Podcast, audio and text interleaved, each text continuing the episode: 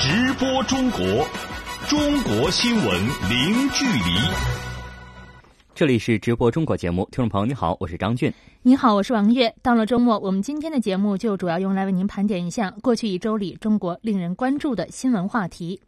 六号，中国工业和信息化部相关负责人表示，中国拟定于今年十月一号起正式在全国范围取消手机国内长途和漫游费。此外，中国还将大幅度降低中小企业互联网专线接入资费，并降低国际长途电话费。详细内容，我们来听本台记者郑智发回的报道。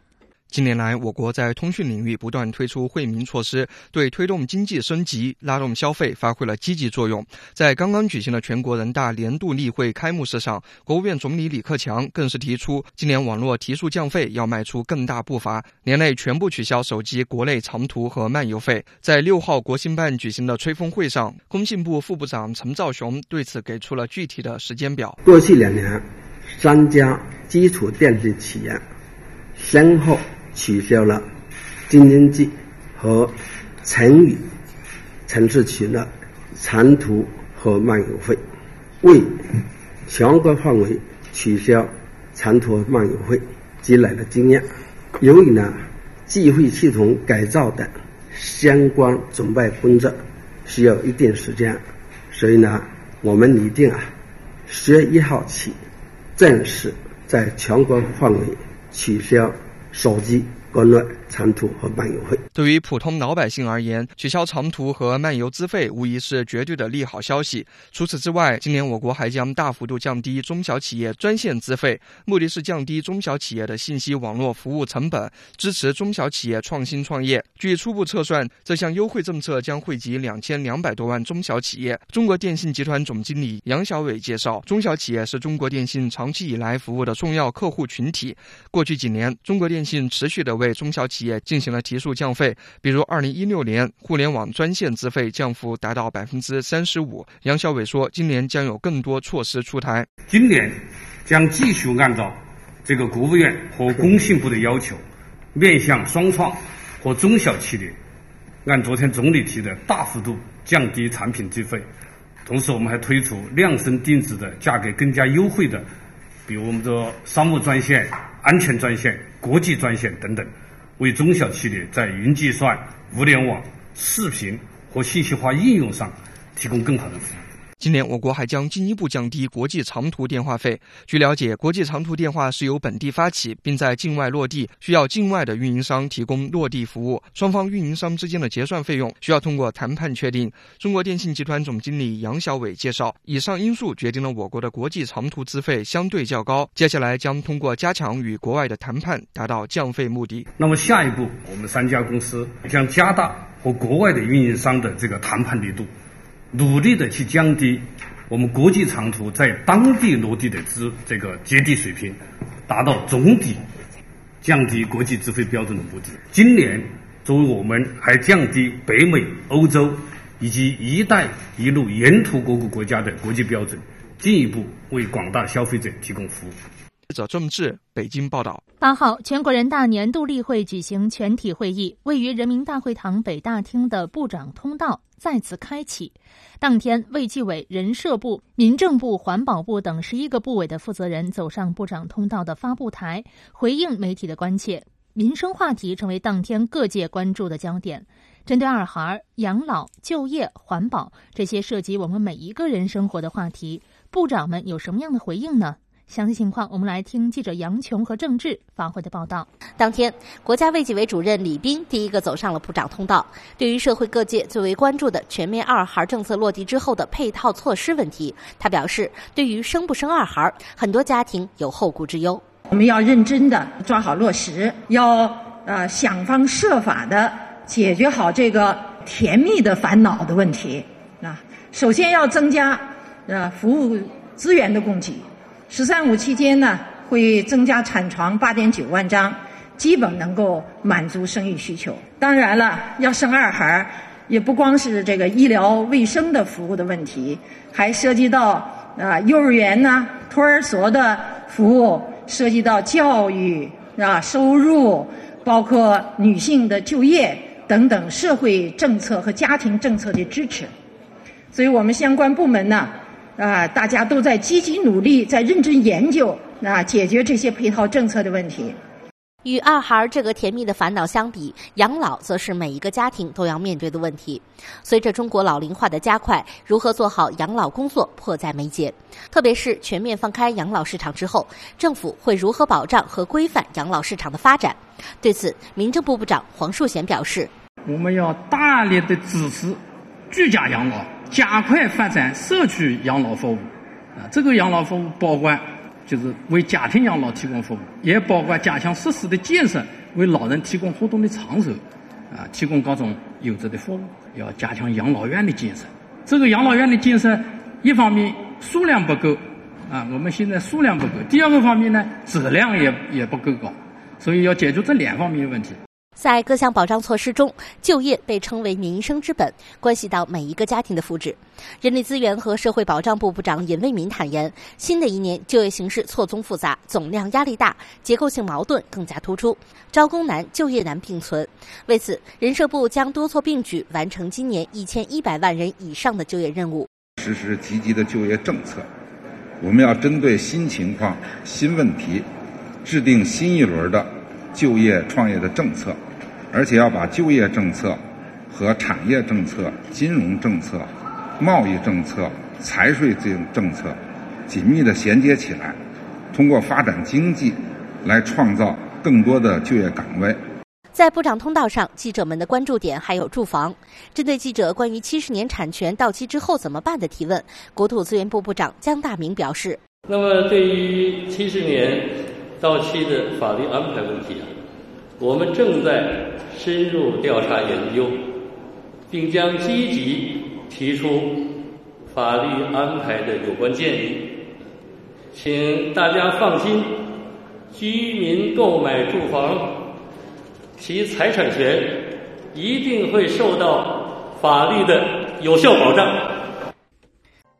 中国正在成为器官移植大国，而公民逝世后的器官捐献是器官移植的重要来源。记者近日获悉，截止到今年的三月，全国共有近二十二万人成为器官捐献志愿者，其中，我国二零一六年完成公民逝世后器官捐献四千零八十例，较二零一五年提高近百分之五十。详细内容，我们来听本台记者魏雨辰发回的报道。二零一零年初，中国政府启动器官捐献志愿登记工作。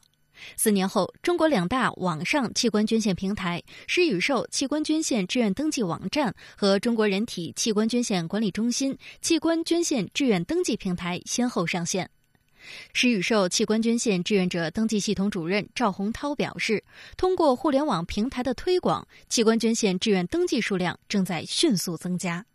二零一四年的志愿者的量是两万左右，二零一六年截止到十二月到现在不到三个月时间，你可以看到这个登记的志愿者的数量级一直到了十万，可见借助互联网，我们可以把这个器官捐献推到一个更高的一个高度。世界卫生组织驻华代表处代表施赫德表示，世卫组织对中国所做出的努力表示赞赏，并支持中国建立公平透明、符合伦理和可追溯的在线器官捐献和移植体系。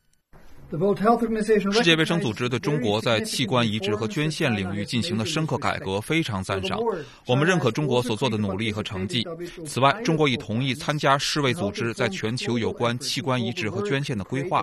旨在通过建立透明的全球器官捐献系统，提供我们的数据，做出贡献。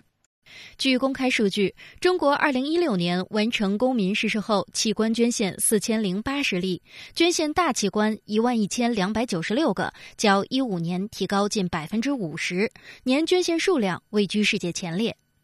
尽管如此，相比于全国年均约30万脏器衰竭患者的器官移植需求，中国器官捐献还处于起步阶段。全国人大代表、著名肺移植专家陈静瑜坦言，每百万人口年捐献率为二点九八，与发达国家相比仍有差距。呃，二零一六年我们中国总共有四千零八十个脑死亡的病人进行了器官捐献，他们捐出了一万一千二百九十六个器官，呃，所以我们中国二零一六年的器官捐献的绝对值已经进入了全球的第二位，但是。我们中国是一个人口的大国，我们的相对的数量还是非常的落后，大概是在全球的就是排在五六位。因为全球做的最好的气管捐献的这个国家，已经到了百万分之四十、百万分之三十。啊，像我们台湾地区也已经到了百万分之五。啊，在我们大陆，我们的总的气管捐献的百万分之二点九八。啊，二点九八就意味着这个数量太少，远远不能够满足我们中国众多的器官衰竭的这个病人。据介绍，中国的器官捐献平台今后还将不断拓宽宣传动员和报名登记渠道，为公众器官捐献志愿登记提供更加便捷的服务，推动中国人体器官捐献事业阳光、公正、高效的发展。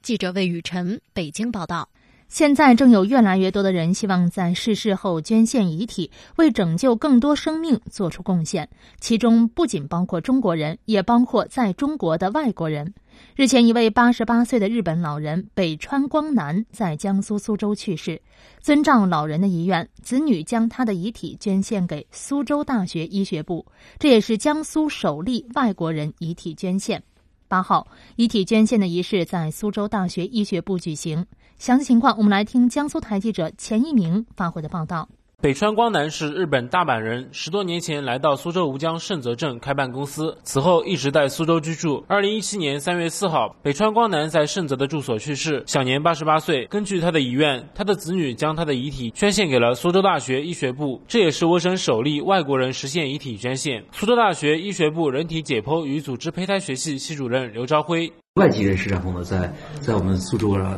进行捐献的，这是我们得到第一例。为什么会想到在中国捐献遗体呢？北川光南的妻子北川石寸子告诉记者：“啊北川先生他非常希望为中日友好做贡献，然后也非常希望为就是医学方面做贡献。他们在日本的时候，在大学的时候就已经加入了相当于中国的红十字会一样的遗体捐献的组织，所以决定如果他们在日。”日本去世的话，就把遗体捐献给日本的大学；如果在中国去世的话，就捐献给苏州大学的医学部。苏州大学医学部人体解剖与组织胚胎学系系主任刘朝辉表示，北川先生的遗体接下来将被用于解剖教学。遗体捐献对于我们医学医学来说，它是有非常重要的意义的，因为我们在医学生的培养过程中呢，一个是这个学生需要进行这个实体解剖，才能够了解清楚。主人体的这样的一个结构，最终培养成为一个合格的这样的一个医生。对于医学生的这样的一个医德的教育，那么有很多的这样的一个人志愿于捐献遗体，然后呢，在逝世后把自己的遗体捐献给我们医学教育事业，对于他们这样培养会有很重要的意义。截至二零一六年底，全省登记的遗体捐献志愿者数量为一万三千七百七十五人，其中实现捐献两千三百四十五人。去年一年有二百八十七人实现器官捐献。电动自行车以其无废气污染、操纵方便、价格适中等优点深受民众的欢迎。根据统计，目前国内电动自行车的保有量已经超过了两亿辆，其中百分之八十以上都是不符合国家标准的超标车、超速、超重等情况非常严重。在六号举行的人大年度例会广东代表团举行的全体会议上，有代表建议将电动自行车纳入机动车范畴进行管理，并参照摩托车的管理制度，对电动自行车进行牌照管理，对电动自行车驾驶人实施准驾制度。详细内容，我们来听记者王环星发回的报道。电动自行车在我们生活中已经随处可见。与普通的自行车相比，它的优势在于省力、轻便、快速。但是很多驾车人都没有合理使用这种优势，闯红灯、逆行，在车流中钻来钻去，令其他行人、车辆都猝不及防。有的走人行横道，他到哪儿都走，有红绿灯他也闯。他们基本上有的时候又在机动车道上，然后有的时候又在自行车道上，但是又比自行车开得快，自己也不容易刹车。所以我觉得对路人跟骑自行车的人都挺危险的。除了电动自行车驾驶员安全意识普遍不高之外，电动自行车也给环境带来了隐患。据全国人大代表、广州市人大常委会主任陈建华介绍，如今的电动自行车普遍采用铅酸蓄电池，其报废后的污染问题还没有得到有效解决，这无疑将造成新的环境污染。虽然电动自行车无废气排泄，但其所用的电池大部分是铅酸电池。是公认有最有害的污染物之一。由于电动自行车被列入非机动车管理范围，制约了电池的回收和无害化处理。从执法管理的实践看，电动自行车问题之所以成为交通管理的难点问题，主要受制于法律上的障碍。根据国家现行标准，电动自行车最高车速不能大于每小时二十公里，整车质量不能大于四十公斤。只要有一项超标，电动自行车就达到了摩托车的标准。显然，现在大多数电动自行车远远超标了，从非机动车变成了机动车。而要想开机动车，必须要取得相应的驾照，车辆也得上牌并缴纳交强险。陈建华建议，从国家立法层面着手修改完善道路交通安全法律法规，为电动自行车的管理提供法律依据，创造执法条件。将电动自行车纳入机动车范畴进行管理，并参照摩托车的管理制度，对电动自行车进行牌证管理，对电动自行车驾驶人实施准驾制度，进一步明确对电动涉电动自行车违法行为的处罚措施，加大处罚力度。为遏制超标、超速电动自行车上路提供法律保障和制度支持。记者王欢星北京报道。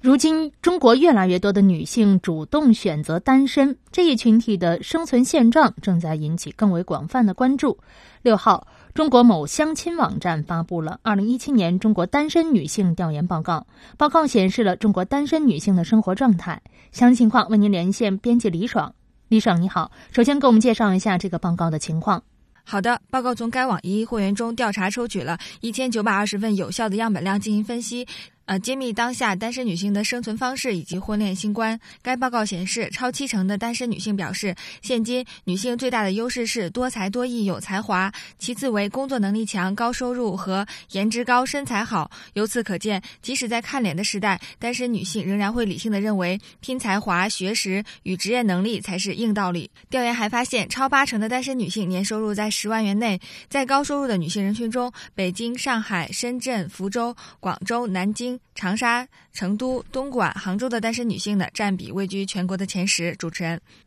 嗯，那这些单身女性的生活状态是怎么样的呢？呃，首先给大家分享一个数据，中国民政部曾发布数据显示，目前中国单身男女人数已经接近两亿，独居人口从一九九零年的百分之六上升到二零一三年的百分之十四点六，如今有超过五千八百万人一个人生活。报告显示，单身女性在消费能力上，除了日常生活的开支外，八成单身女性有额外的消费规划，其中超五成女性表示有节余储蓄的习惯，还有近五成女性已经从经济独立步入到了轻奢女性的行列。他们中有百分之二十五点三五的单身女性有额外的长途旅行的经费，有百分之十七点四八的单身女性有买房买车的能力，还有百分之六点七五的单身女性呢会购买奢侈品。主持人，对于单身女性们生活状态的改变，专家是怎么看的？婚恋网站真爱网的情感专家曾理认为，现代单身职业女性个人收入增加，结婚年龄也随之后移，这就使她们有更多的个人时间，足以发现生活中更多的乐趣，支持她们发展兴趣爱好，提升生活质量和品味。在物质生活上，她们可以为自己买单；在精神层面上，她们呢更加独立，对自己也更加认可，因此他们会很自然的对于未来的婚姻生活抱有更高的期待，也会更多的考虑精神层面的和谐，这让他们在步入婚姻的。时候呢，显得更加的谨慎，要求也更高。报告还显示，六成女性认为生活工作圈狭小是她们告别单身的最大障碍。最容易让女性倾心的男士中呢，体贴周到的暖男仍然获得最高的票选。成功的精英人士和才华横溢的男士呢，则位列其后。主持人，好的，感谢李爽的介绍。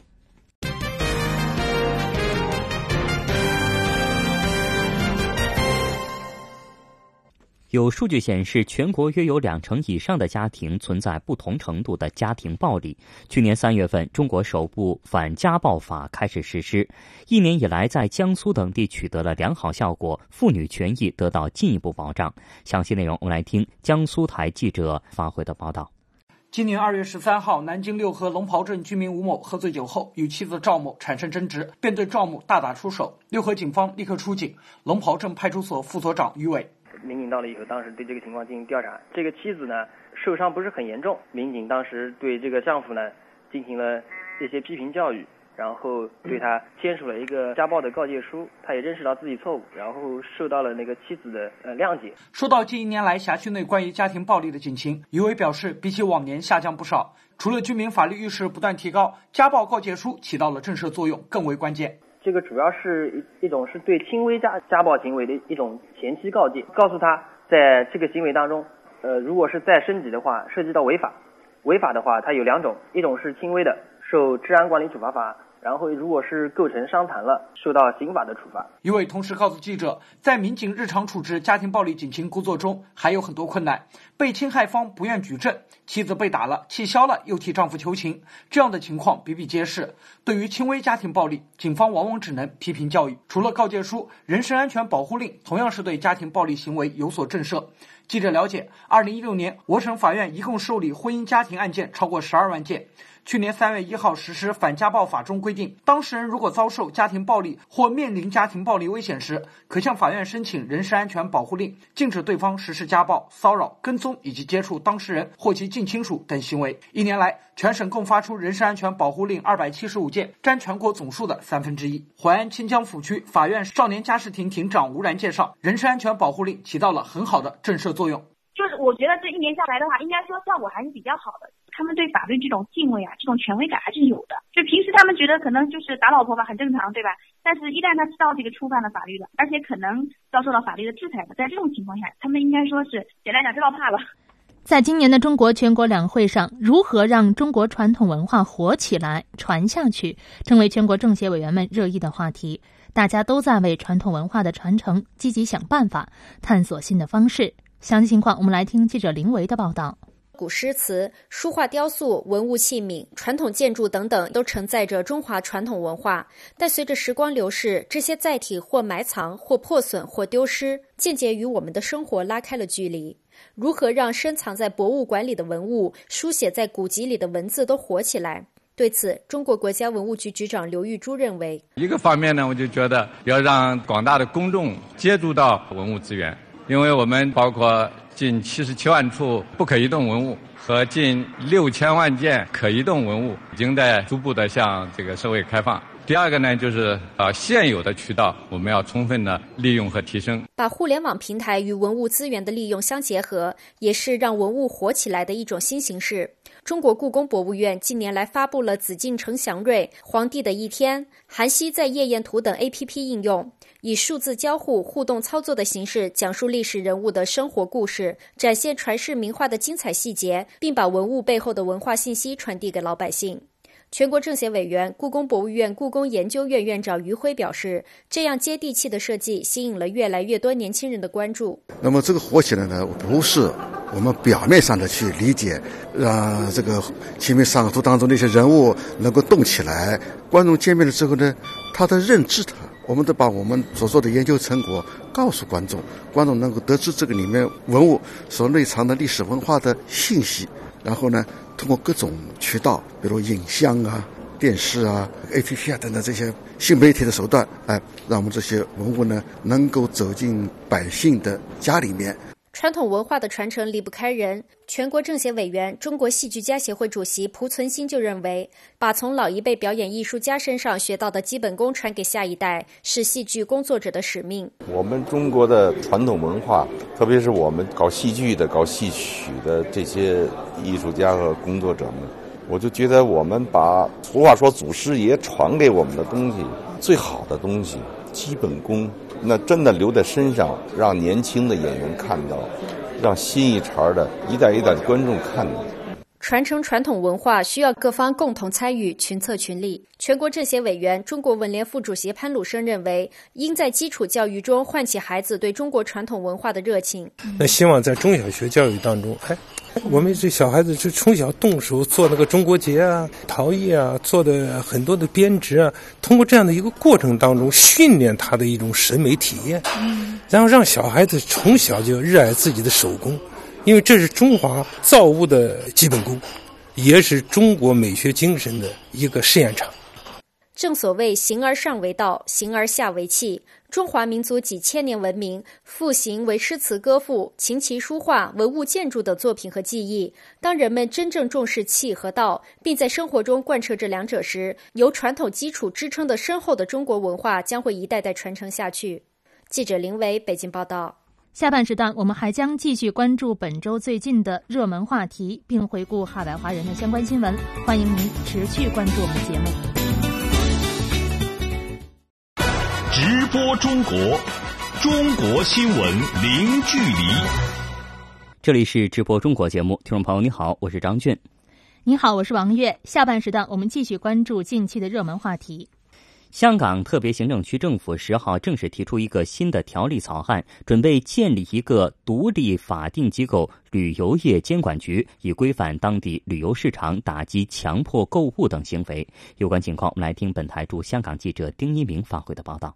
香港特别行政区政府在三月十号的政府公报上面刊登了旅游业条例草案。这个草案的主旨就是要建立一个独立的法定机构——旅游业监管局，为旅游业代理商、导游跟领队的牌照发放制度和相关的管理制定法律框架。根据这个草案的描述，旅游业监管局的多数成员应该来自于非旅游界，以彰显公正。旅监局将会加强旅游业代理商的牌照发放制度，包括要求以银行担保的形式缴纳保证金、委任授权代表等等的要求。与此同时，也要为导游和领队设立法定的牌照发放制度，以提升从业人员的服务素质和水平。旅监局也会得到授权去制定附属法律，特别用以打击强迫购物的问题。一旦新的法律生效之后，新成立的这个旅监局将会全面接管目前分别属于不同机构管辖的旅游业监督管理的职能。香港旅游业在这两年曾经出现过一些引人注目的个案，比如强迫购物、辱骂游客等等影响很恶劣的事件。事实上，政府开始筹划建立这个旅游业监管局，早在2011年就已经开始咨询，现在正式提出，表示政府方面的准备已经基本就绪。政府发言人表示说，政策的目标在于提升旅游业界的专业水平，并且促进行业的健康长远发展。根据安排，条例草案将会在本月的二十二号提交立法会进行两轮表决。今年全域旅游首次写入政府工作报告，旅游大省海南立刻做出了点线面推进的计划，目标是让海南人和游客更好的享受优质的生活。七号，十二届全国人大五次会议海南省代表团向媒体公布了全域旅游的海南做法，详细情况请听记者程玉发回的报道。中央政府今年的施政规划中明确提出，要完善旅游设施和服务，大力发展乡村休闲全域旅游。这是全域旅游首次写入政府工作报告。海南省拥有丰富的旅游资源，也是首个全域旅游创建省。全国人大代表、海南省委书记罗宝明谈到海南旅游市场发展时强调，抓发展和抓治理同等重要。所以我们现在力求从政府规章。到人大立法，然后再建立比较完善的执法队伍，加快发展，还要加大治理。这样呢，这个使海南的老百姓，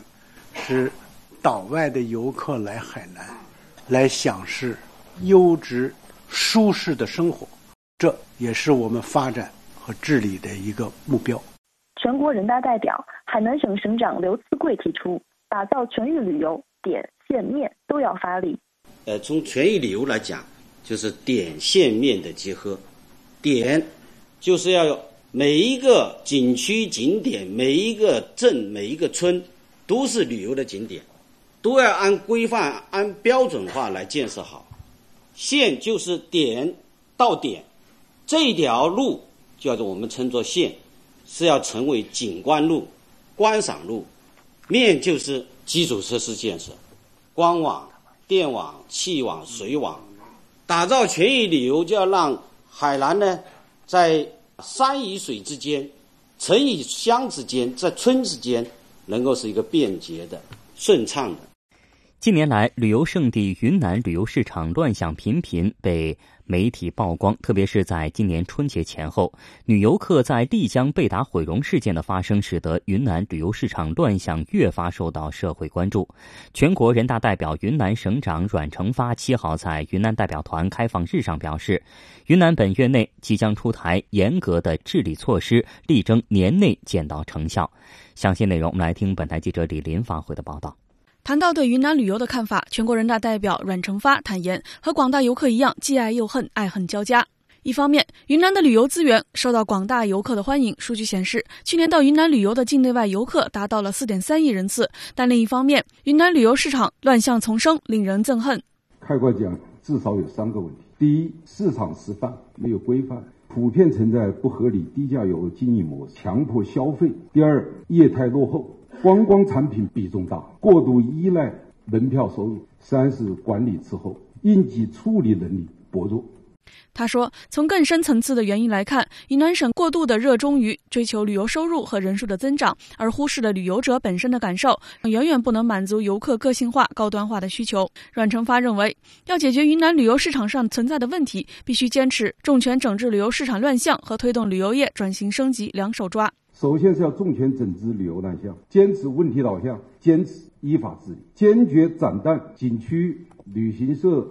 导游、购物店之间的灰色利益链条，坚决杜绝各类旅游市场乱象顽疾。为此，我们即将出台云南史上最严的治理措施，力争一年的时间，从根本上改变云南旅游乱象。第二，大力推进云南旅游业的转型升级，重点是三条。优化产业发展边界，完善产业生态体，提升行业治理能力。记者李林，北京报道。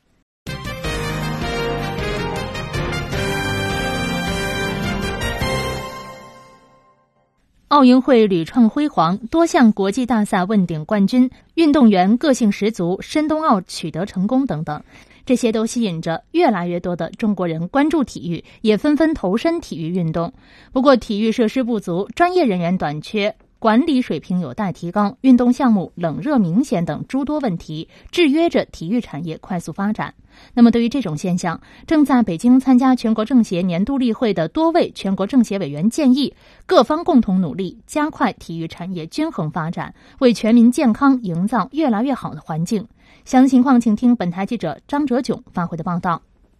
不久前，在北京一家体育馆举行的一场冰雪推介会，吸引了许多业内人士和民众到场参观。主办方负责人介绍说，在有条件的这种地域和城市当中，通过一些培训、赛事，还有一些呃互动的这种活动，花样滑冰和冰球一同的去这个。大力去推广这这两项运动啊，让更多的孩子们喜欢的和呃能够更多的感受到这种冰球和花样的魅力。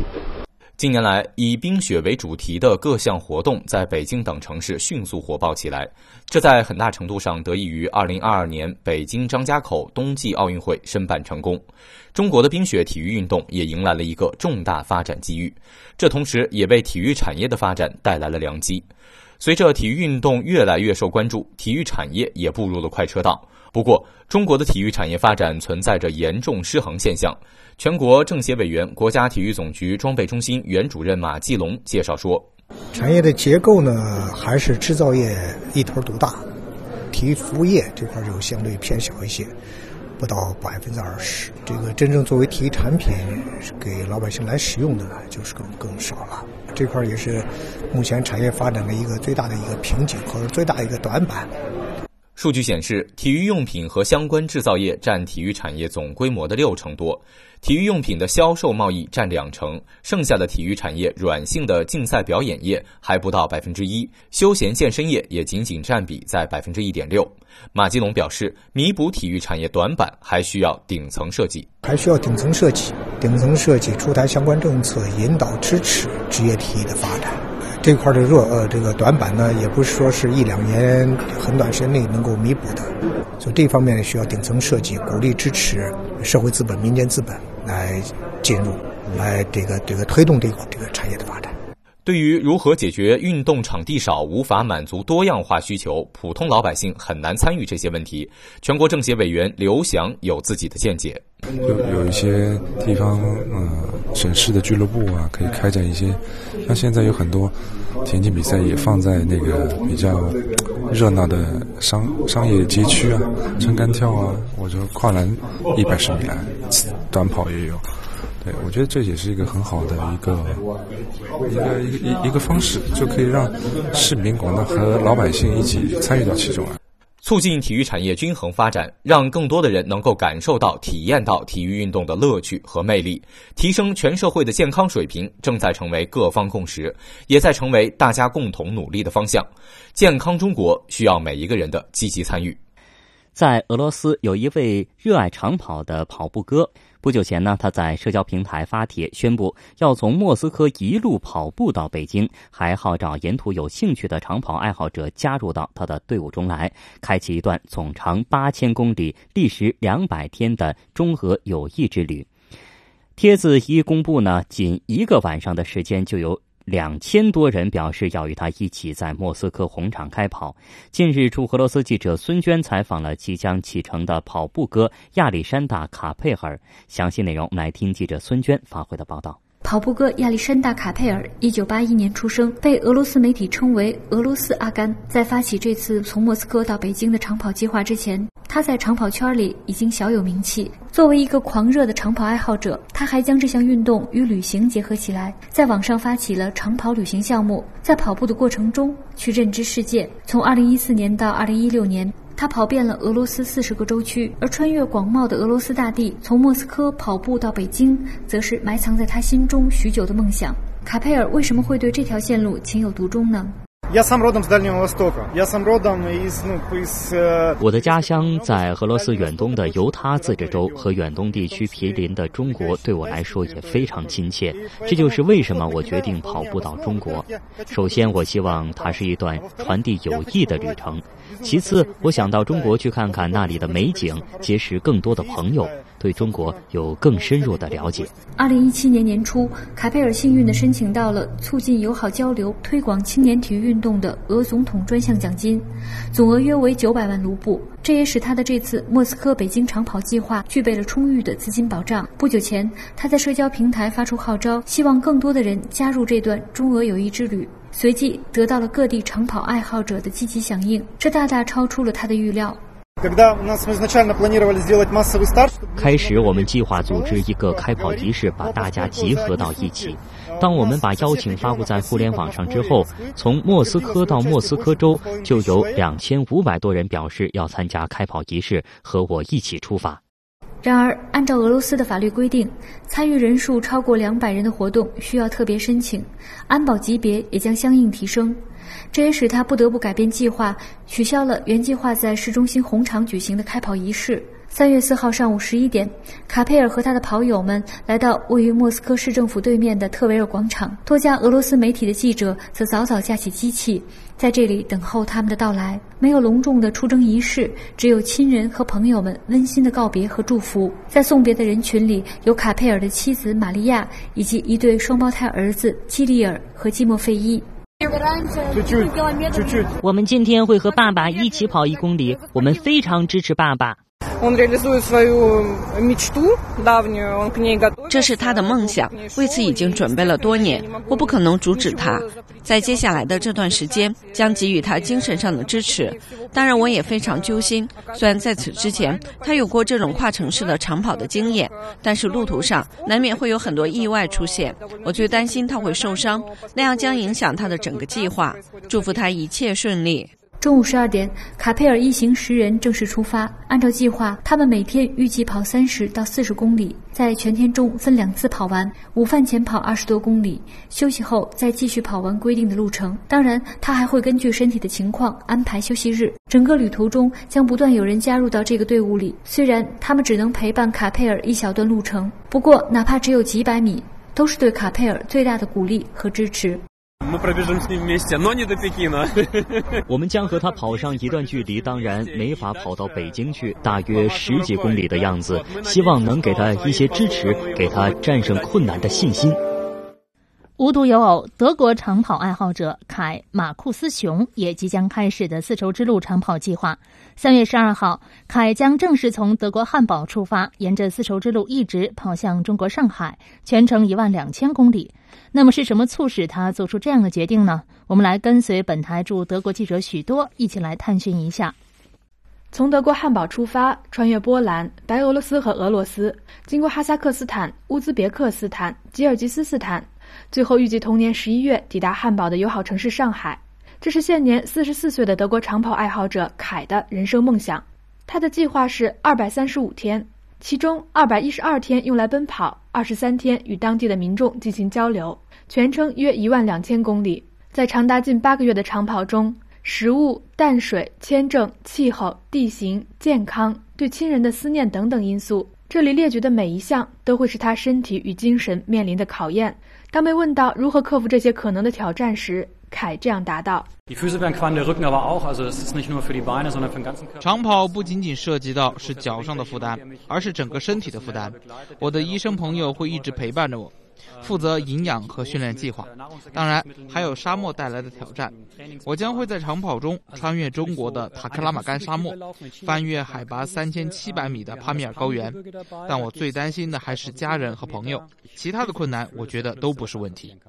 凯并不是孤身上路，在这一点二万公里的旅途上，他的挚友维克托会驾驶一台老款甲壳虫陪伴着他。这辆老爷车要拉上一个可供两人睡觉的拖挂房车。三百五十公斤的营养品补给，还有四十双适应各种路段的跑鞋。对于未知的旅途，维克托不仅没有恐惧，反而显得很兴奋。维克托说。我也一点不害怕，恰恰相反，我感到非常高兴，能陪同凯一起去了解真实的丝绸之路。我们可以了解丝绸之路沿线各国的风土人情，品尝风味各异的美食，结识不同的朋友，想想就觉得非常棒。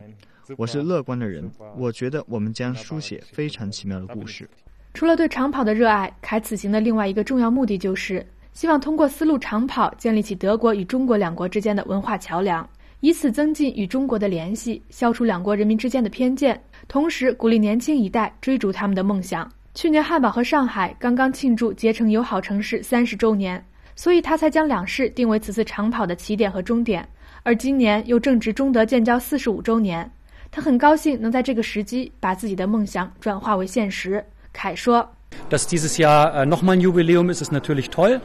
今年正好赶上中德建交四十五周年，中德两国关系发展得很好。汉堡与上海成为友好城市已经三十年了，我们应该做出更多努力，让这两所城市所代表的友好关系持续到下一个三十年，甚至更久。我希望通过长跑建立两国之间的文化桥梁，消除两国人民之间的偏见，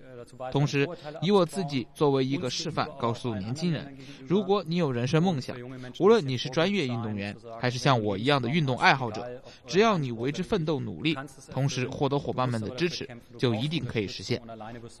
还有两天，凯就要踏上征程。汉堡市市长肖尔茨在为凯举行的践行仪式上。对他增进两国文化交流的责任感和精神表示了赞赏。肖尔茨说：“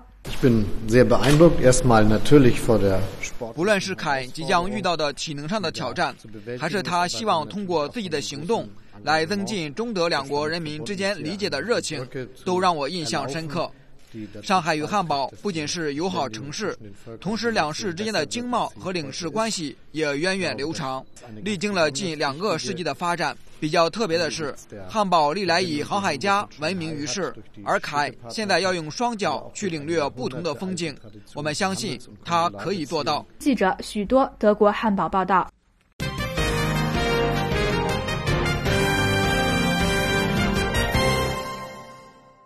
接下来，我们来关注一周海外华人社区发生的新闻。我们首先来关注德国。根据中国驻杜塞尔多夫总领事馆网站的消息，中国驻杜塞尔多夫总领事馆十号发布关于杜塞尔多夫市火车总站突发持斧袭击事件的情况通报以及安全提醒。通报称，事件受伤者不涉中国公民。总领馆呢提醒领区同胞注意人身安全。德国当地时间九号晚上，杜塞尔多夫市火车总站发生持斧袭击事件。据悉，目前已经造成五人受重伤，一名嫌犯已经被抓获，可能仍有嫌犯在逃。中国驻杜塞尔多夫总领馆跟踪到消息之后，第一时间与当地警方取得联系。根据警方的告知，目前根据掌握到的信息，受伤者不涉及中国公民。总领馆提醒领区同胞注意人身安全。如果遇到紧急的情况，请立即拨打德国报警电话幺幺零，必要的时候可拨打以下电话求助：外交部全球领事保护与服务应急呼叫中心的热线电话。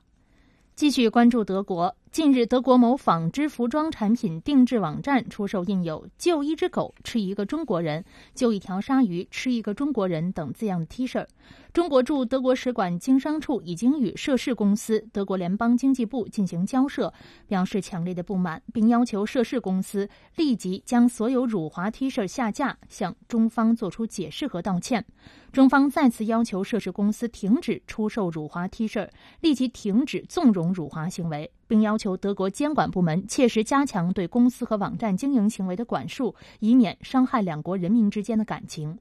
德国在线服装定制公司 Spreadshirt 目前在其网站上发布有辱华内容的服装广告。七号，新华社记者就此向该公司发出了采访信。八号，该公司撤下了其澳大利亚网站上的相关的广告。澳大利亚华人设计师陈爱林认为，这则信息有严重的问题。我们要问这个网站为什么允许传播这些内容。来自澳大利亚墨尔本网名为 Sam 刘的网民在 Spreadshirt 网站上留言：“我对这家公司出售有辱华内容的服装感到愤怒。出售这些服装只会传播仇恨，而并不会拯救鲨鱼或者是狗。”在八号回复记者的电子邮件当中 spreadsheet 公司发言人艾克阿德勒说，公司会对此事进行调查，并且采取适当的措施。在阿德勒向记者发送的该公司的企业社会责任和公司道德准则中，可见如下的内容：公司不会制作冒犯他人、传播仇恨思想和违反法律法规及有违道德准则的服装；不会在服装上印刷针对种族、性别、宗教、国籍的诽谤或者是攻击内容。阿德勒没有解释辱华服装出现的原因，也没有提及这款服装是不是违反了公司的道德准则。记者跟踪调查发现，Spreadshirt 公司有多个国别的网站。虽然该公司撤下了其澳大利亚网站上的辱华服装广告，但是截止到目前，这家公司的德国、英国、法国等国别网站上依然在销售同一款服装。接下来，我们再来把目光转向加拿大。近日，多伦多华人团体联合总会联合近二十多个华人社团及社区机构，齐声呼吁华侨华人行动起来，积极带动亲人朋辈签名支持设立南京大屠杀纪念日。为推动在加拿大安大略省立法设立南京大屠杀纪念日，多伦多侨界人士广泛发动社区力量，争取。收集到了十万民众的签名，彰显社区对法案的支持。安大略省华裔议员黄素梅早前提出法案，建议将十二月十三号设定为南京大屠杀纪念日。去年的十二月八号，该法案获得安省议会二读通过。